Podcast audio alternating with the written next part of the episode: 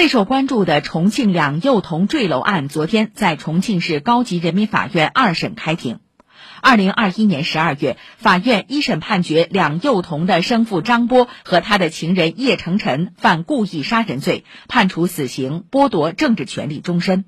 一审宣判后，两名被告人均重新委托辩护人，并向重庆市高院提出上诉。二审庭审中，上诉人张波、叶成晨及其辩护人和出庭检察人员围绕案件事实、证据及法律适用等问题充分发表了意见。张波、叶成晨进行了最后陈述，法庭宣布休庭，择期宣判。此外，坠亡孩子的生母陈美林曾透露，今年年初，孩子生父张波从狱中寄给自己三封信，表示愿意赔偿房产，试图祈求他的原谅。对此，孩子的母亲通过代理律师表示，不接受任何形式的经济赔偿，只希望张波和叶成晨两人受到法律的制裁。